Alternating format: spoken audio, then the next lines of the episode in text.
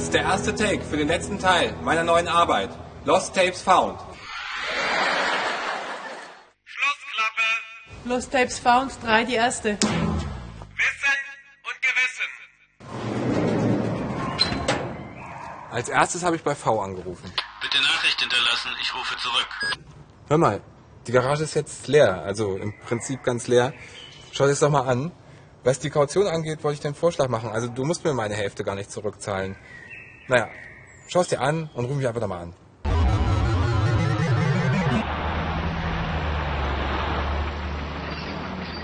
Ich hatte das ganze Gerümpel aus der Garage in mein Atelier verfrachtet, weil ich es eigentlich auf seine ökonomische Auswertbarkeit prüfen wollte. Und dann saß ich da mit diesem ganzen Materialberg, all den Erinnerungen, den Fotos und Filmen, den Audiotapes und Videobändern und kam mir mal wieder vor wie ein Baggerfahrer, der die Aufräumarbeiten durchführt.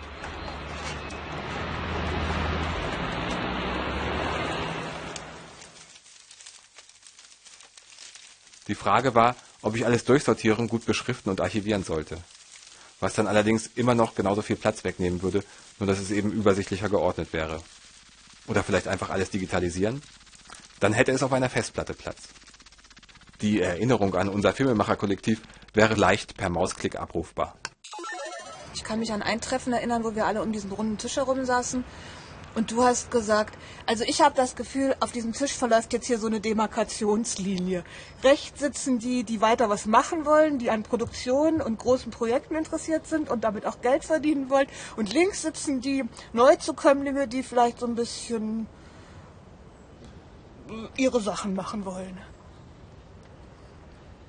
Und dann hast du das nochmal so mit dem Arm direkt geteilt. Und das war kein guter Moment.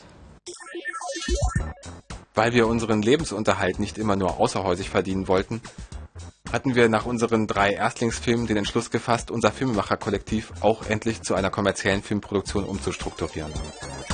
Im Existenzgründerseminar, das wir dazu bei der Handelskammer besucht haben, hieß es, dass Kooperationen äh, nur funktionieren, wenn der eine zum Beispiel der Tüftler ist und der andere der Geschäftsmann oder so. Oder der eine ist der, der so sowas wie der Außenminister und macht die Kontakte und der andere ist der, der das Wissen hat oder so.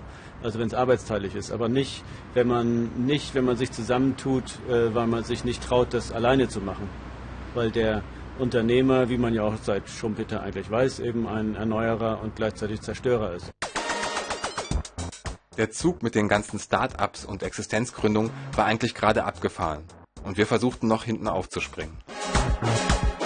Da wurde dann klar, dass dann durch verschiedene plötzliche Ansprüche sonst ans Leben, dass man halt Ferien mit der Familie machen wollte und wegfahren musste, das Büro musste besetzt sein, dass wir plötzlich uns dann auch Angestellte zulegen wollten, die diese Arbeit gemacht haben. Während alle sonst von uns in Urlaub fuhren, sollte die eine da sein und Telefondienst machen und irgendwie verfügbar sein, wenn Redakteure anrufen.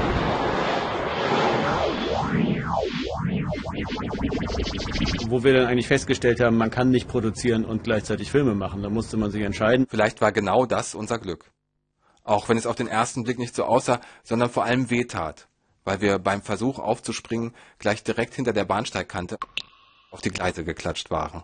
Äh, wenn wir drei, vier Projekte einem, mit einem bestimmten Umsatz hätten machen können, dann hätte das, hätte das auch etwas sein können, was nachhaltig ist. Aber vielleicht auch nicht. Es blieb uns natürlich auch nicht erspart, dass es sich eine Zeit lang so anfühlte, als wären wir in die Fußstapfen unserer alter Egos aus dem Videomagazin getreten, die sich im Medienzirkus bereits die Hacken abgelaufen hatten und doch gescheitert waren. Man musste sich halt auch wirklich die ganze Zeit mit so viel bescheuerten Leuten unterhalten und ähm, äh, dann habe ich wirklich auch irgendwann gemerkt, ich will das nicht.